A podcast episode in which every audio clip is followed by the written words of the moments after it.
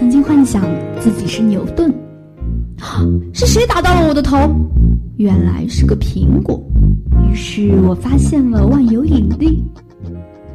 曾经幻想自己是嫦娥，一不小心飞上了月球。哇，好美的月宫！还有一个讨厌的猪八戒，老是缠着我。岁月的年轮轻轻碾过，记忆里头还是否留有你儿时的梦想？校园里是否有你不得不说的故事？走进江南茶馆，聊一聊你的心情，用心聆听师大人自己的故事。穿着新。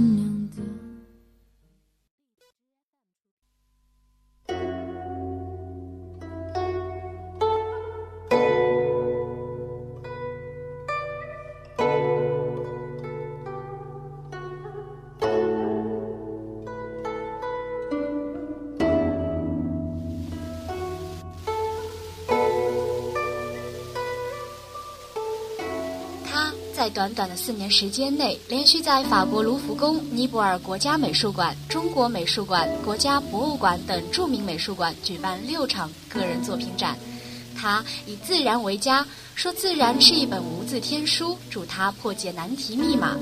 他坚持老子思想，把自己放在敬畏、服从的位置，去体会人性的真善美。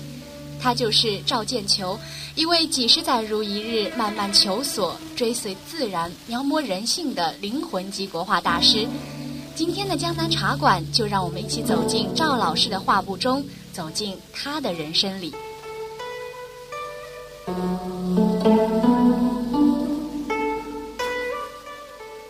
大家好，这里是与师大名人对话谈心的江南茶馆，我是主播魏瑜。今天做客到我们茶馆的是一位美术大师赵建球老师。那么，这样一位在美术方面有着自己独特见解的老师呢，现在就坐在我的旁边。那么，先有请赵老师给我们自我介绍一下吧。同学们好，我是美术学院的赵老师。呃，我的老家呃在湖南，我是一九那个二九。二零零四年调到浙江师范大学来的，呃，一转眼就十二个年头了。呃，浙江师范大学金华就是我的二故乡。我是从小就喜欢美术。我小的时候，因为我家在农村，在工程部边上，从小跟我的小朋友一起就喜欢画画。画画能让我的一个业余爱好，也能让我的。生命中间的很重要的一个组成部分。我小时候，我们那个时候是刚好是文化革命的后期，那个时候我们的农村里面，基本上小孩子是不怎么读书的。嗯。没有书读就干什么呢？有的小孩子就喜欢玩，我就跟我的小孩子、好小朋友一起，就就就在墙壁上啊、地上啊画画。啊。其实赵老师，我一开始听说今天的茶馆请到了一位美术老师的时候，我内心是非常期待的，因为我的小时候啊，我小时候也学过几年美术，但是可能是因为没有天赋吧，所以我现在的美术水平还停留在幼儿园的阶段。然后，嗯，我就想问您一下，您是就是因为从小自己喜欢美术，所以去接触，然后在泥地上开始画画？对，就是刚才你谈到天赋的时候，对，画画。当然，没有一点点天赋也不行。也是天赋不是主要的。我这么多年来，我的亲身体验就知道，这个画画主要靠自己爱好。爱好就是一种天赋，爱好就是自己的一种天才。哎，由于爱好，我就不停的画，不停的画，不停的画，就体会到了那个绘画里面的乐趣。哎，哎，特别是很多小朋友，哎。我们再比比画的好一些，当自己比人家画的好一些，得到大人的小朋友的表扬的时候，哎，也有那种精鼓励的精神，有这么一种精神的话，哎，兴趣就更加浓了。这种兴趣一浓，有这种精神，你就去啊，有时间就去画，有时间就去画，慢慢的就进步就快了。我想想，很多有成就的大师啊，包不仅仅是搞美术的。其他专业方面的那种爱好，那种鼓励，一定是他成功的一种秘籍与动力。嗯，其实呃，赵老师刚才也说到了，你是在泥地上画画，是吧？就是当时是用，就是用木木板，哎，工具非常的简陋，是吧？就是我们烧柴的那种木炭，嗯，烧完以后还有一种炭灰嘛，就在地上画画画。那。不仅工具简陋，我想当时的那一种艺术的创造环境吧，嗯，肯定也没有现在像现在我们这样良好的风气，都支持大家往呃各方面去发展自己的兴趣吧。对。那你当时有什么呃特别的？当时像现在的父母亲啊，嗯，都呃支持自己的孩子去画画，对，哎去给孩子买这个东西买那种东西工具材料是吧？那个时候我家在农村，我爸爸妈妈根本就不知道绘画是怎么一回事。他就知道你要去干活，你不能，对你不能够在家里呃忙的去胡画，必须要干活。所以，我们画了画，我们的父母亲还要把你的头掉，连影楼都把它挖掉。你干什么？你不不去干活做这些事情，啊？所以说，我们现在的条件跟以前完全有不同的。但是，恰恰是这一种环境，导致给自己增添了无尽的。这种这种勇气与力量，就自己你说不能画不？啊，我同学们都喜欢画，我的朋友们都喜欢画，哎，我偏偏要画。就是现在的现在的父母亲啊，要小孩子做那样做那样做那样，他偏偏不做。那小孩子就是这逆反心理。你说不能做，我要做。哎，兴趣是最好的老师。对，你说你说你不能画，我偏偏要画，我也还画很多好的东西。对，那其实我们知道赵老师您是在中国画方面有着自己嗯是比较深入研究的一个部分，对吧？嗯嗯。那因为美术有很多的方向，您当时为什么会选了中国画这一部分呢？这是一个很长的、漫长的过程啊。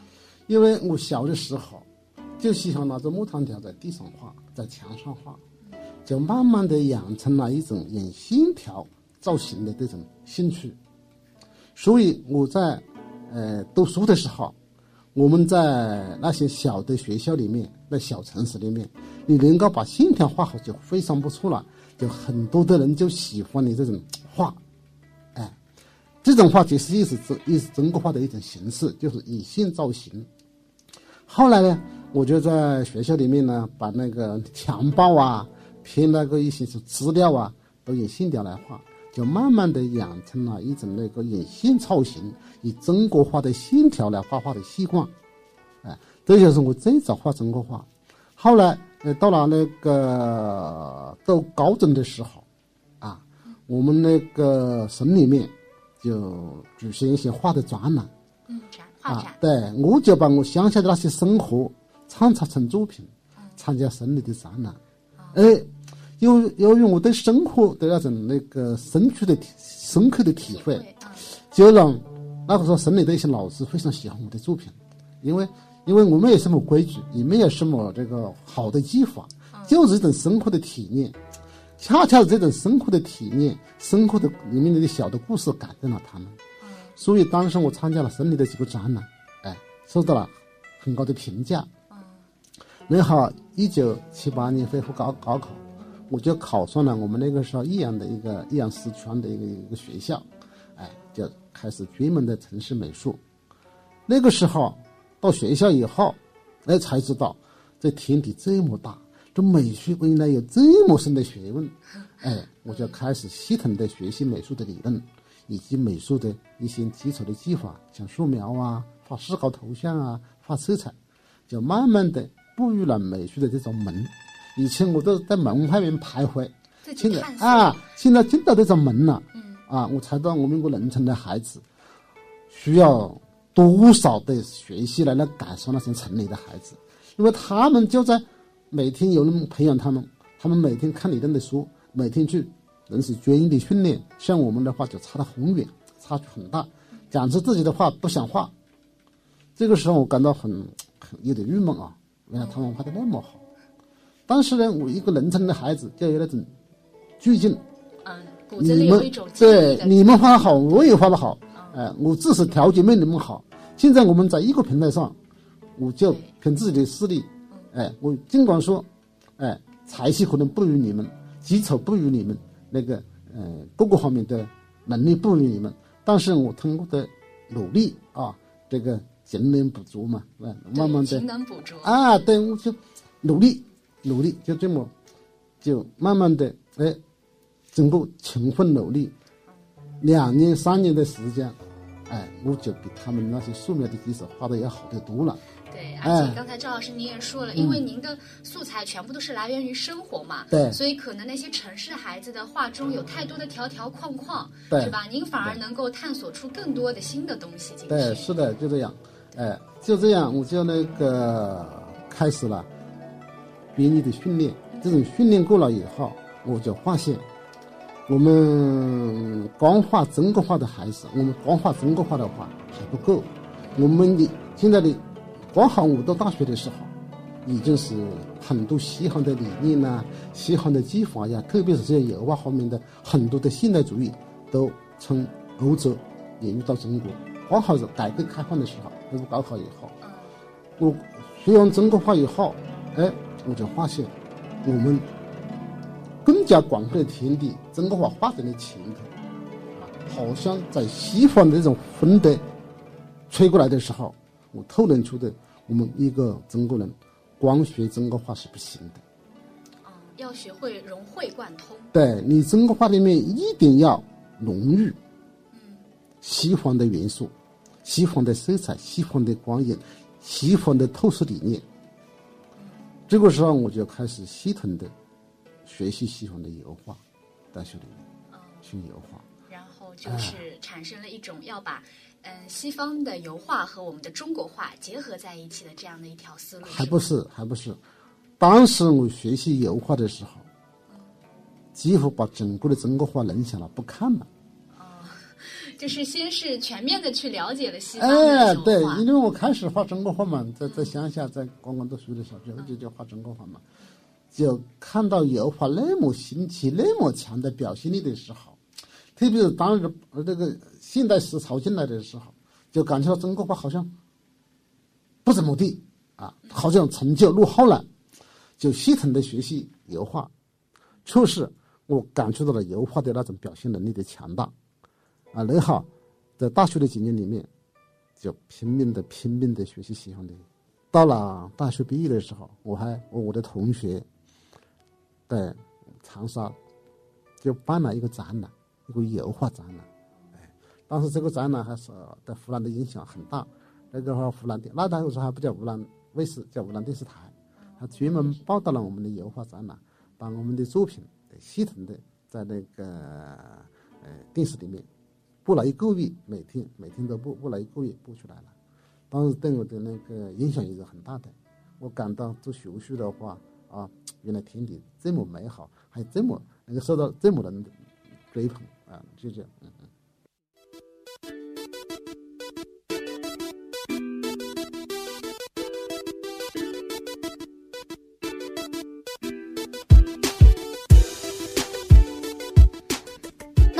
赵老师，您也是讲了，因为您找全全方面的学习了西方油画之后，您就想把中国画和它结合进去，是吧？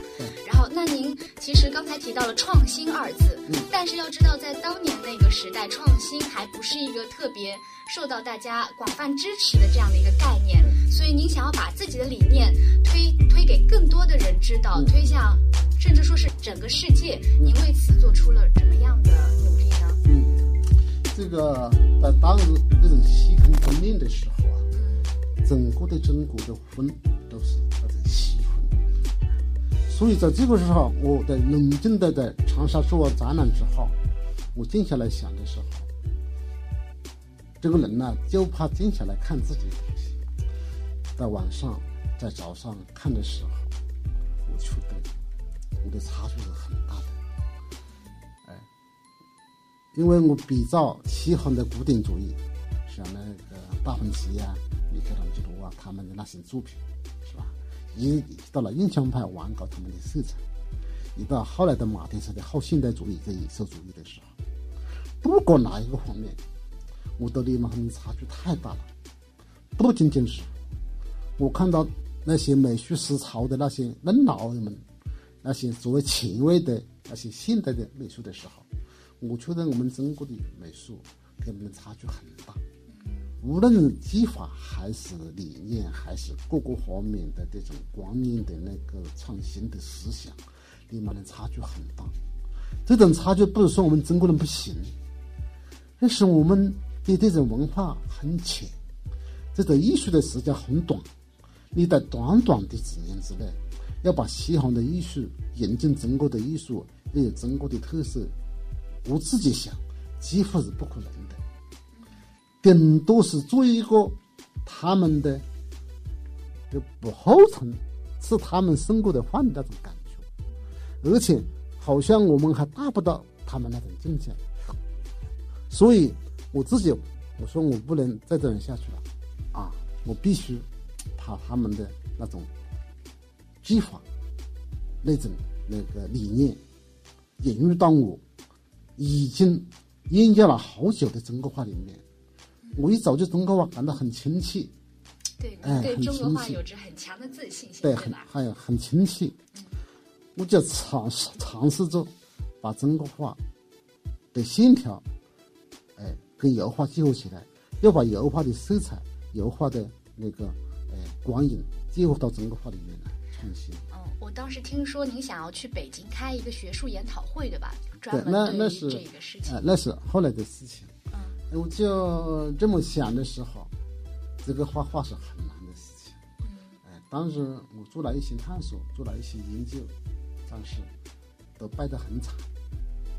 因为你的作品，你要拿出来给人家看，要得到得到人家的认可的话，要参加展览。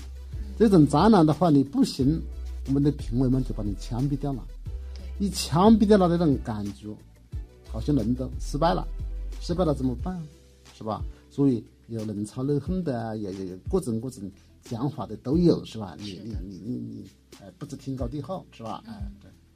所以当几次展览失败以后，我和我的那些那个搞创作的朋友啊，一起搞创作的那些呃同学们呐、朋友们啊，都感到这个画画太难了。所以经过几次失败以后，我们的很多的呃城市创作的那些同学以及老师，他们。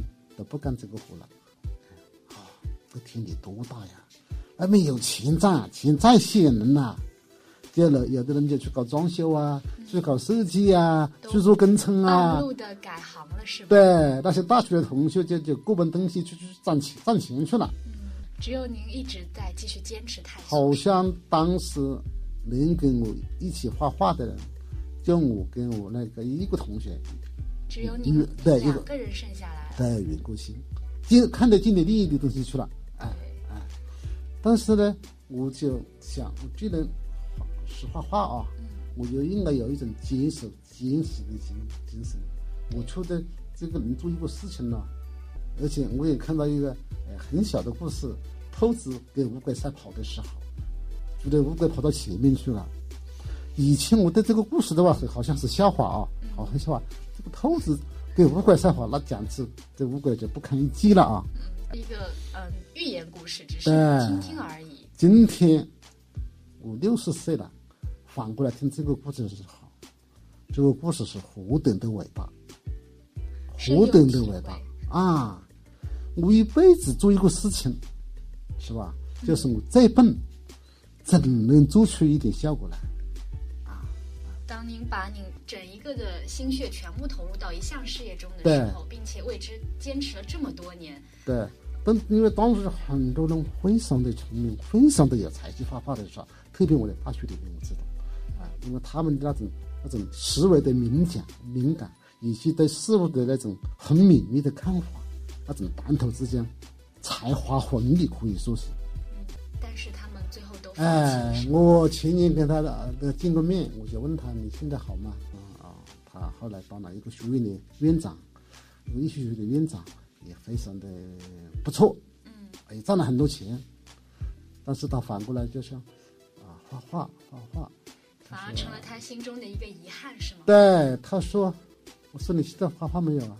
哎，很求乎啊，我离开你三十八年还没拿过笔呀。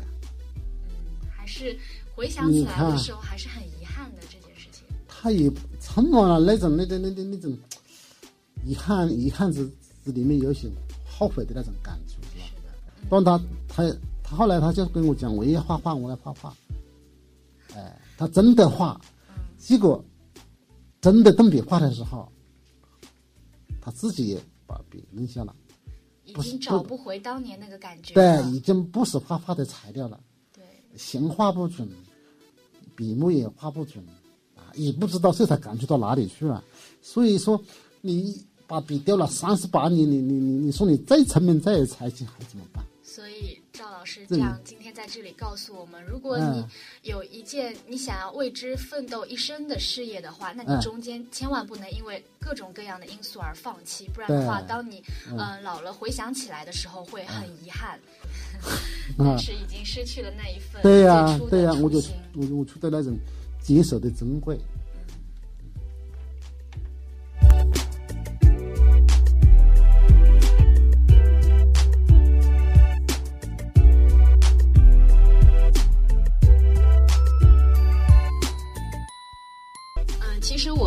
就是在美术方面不是非常的专业，但是我也有去看过赵老师的一些画作，然后我发现赵老师的很多画的素材好像都是来源于自然，然后描绘的是就是我们普通的生活的场景，是吗？嗯。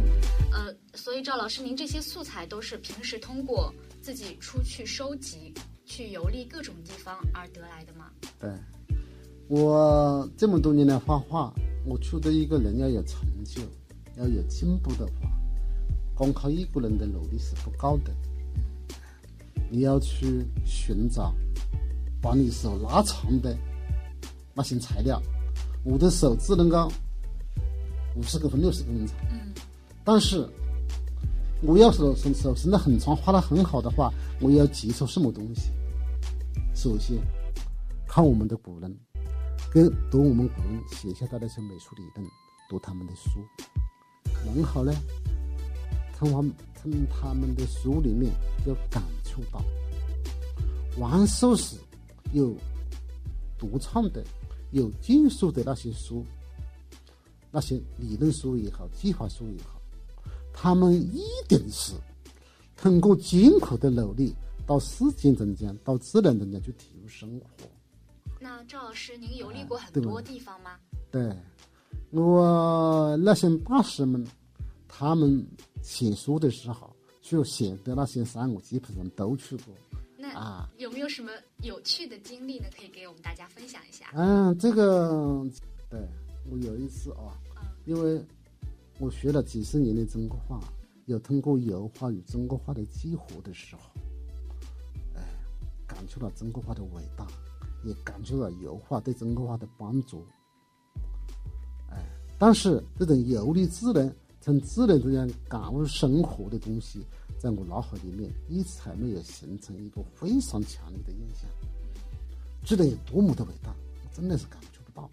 哎哎，知知道自然再造自然的这样自重要性，这种到自然中间体验生活产生的重要性，因为生活是艺术的连接，每一个人都知道，对不对？所以后来您就自己走出去，亲自去实践了，是吗？对。有一次我在湖南的时候，湖南，我一直的梦想，因为呢我画的画比较大，我想到西北去看一下，到西藏去看一下。那个时候我家里并没有多少钱，大概家里还不到一万块钱吧，我就带了八千块钱，哎，把家里就能能想一千多块钱给给我老婆在家里做生活费，我就进西藏了。去西藏进行写生了是吗？写生写生。当我那个爬过昆仑山的时候，爬上昆仑山那个山顶，哇，天是蓝的，这个地是金青黄色的，万里江山一览无余，那种宏大的气魄让我的心间一下子开阔了。哇，天地这么辽阔是吧！然后我突然就喊一句：“中国话岂可以一笔草草？”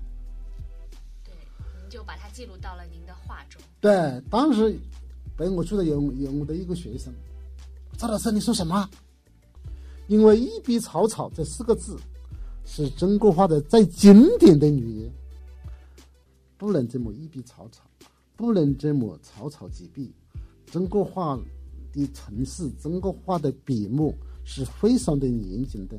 中国画的表现能力也不仅仅限于一笔草草，中国画有强大的生命力。我们画如此赞美的山河，我们要千笔万笔，要聚精会神，要存积毕生的精力，来可以把昆仑山画好，来表现我们的赞美山河。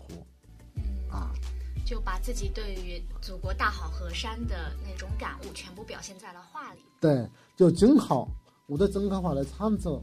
就改变了所有的观念，嗯啊，我就开始画用笔，千笔万笔来表现千方百计的、千方百计的表现中国画的那种赞美，表现我们山河的赞美。嗯，当时就在那大学里面开始了中国化的创新的研究。就在这个时候呢，这个有一个我的一个同学给我打电话说。嗯，你老待在湖南那个地方干嘛了？这个这个，嗯，你到那个呃大原来大学里面来，哎，学学习讲一些的地方来。我说哪里来？我说四十多岁了还学来要我。哎呀，你教授现在去的就是这种人，你只要说呃啊，你只要只要把你的材料呃送出去，这个五个大学里面都来了要我的通知。那您后来？就像我刚才介绍一样，您现在是我们浙江师范大学美术学院的教授。对啊。看来我们您跟浙师大是有缘分。有缘分的。对。那老师，我现在也是听说您在美术学院也是非常受到学生喜爱的一位老师。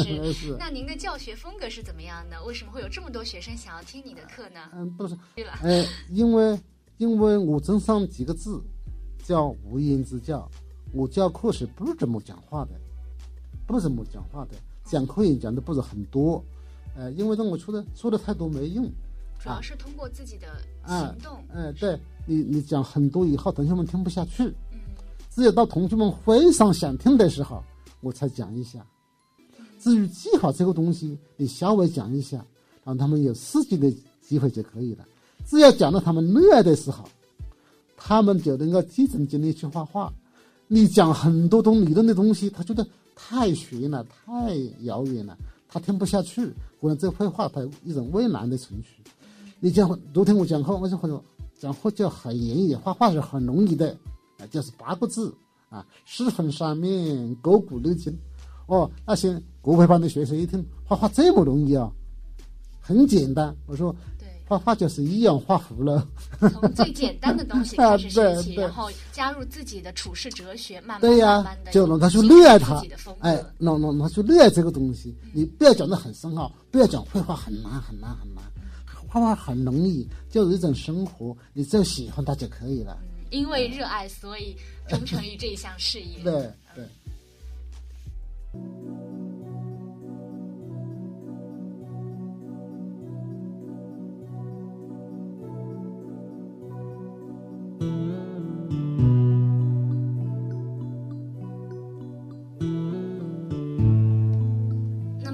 刚才的呃，赵老师与我们的分享中，我们不难听出，您不仅是自己是一个创作大师，您还是一个喜欢喜欢与学学生面对面相处，然后把自己的一些处世哲学教给学生们的这样一位好老师。那么，嗯，我想知道您现在已经六十几岁了，是吗？嗯。嗯，我想知道您对自己未来还有没有什么新的想法，或者还想有什么实现的东西吗？嗯，这个画画呀，就是我的一种。爱好是我的兴趣，呃，对于绘画的这种追求、境界的追求，我想应该是我毕生的经历，一辈子要追求的东西。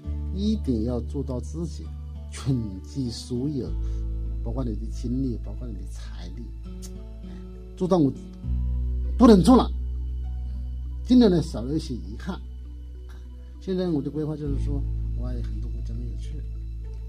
再去游历一些国家，然后对对，我记录下更多的风景。对，很多计划还在进一步需要完善，还要我去探索。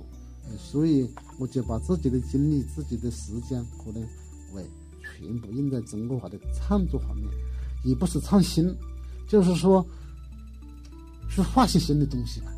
真的很荣幸能够听到这样一位对中国话投入了自己毕生精力的老师来给我们讲述他的故事。我想，可能也就是因为呃赵老师您的这一份坚守，所以才能够呃让您离梦想更加的接近。也希望今天的这期江南茶馆，我们的所有心中有梦想的同学都能够听了有所感悟。然后也祝我们赵老师能够游历越来越多的国家，然后把中国话推广给更多的人。谢谢。好那我们今天的这一期江南茶馆到这里就结束了感谢大家的收听我们下期不见不散再见。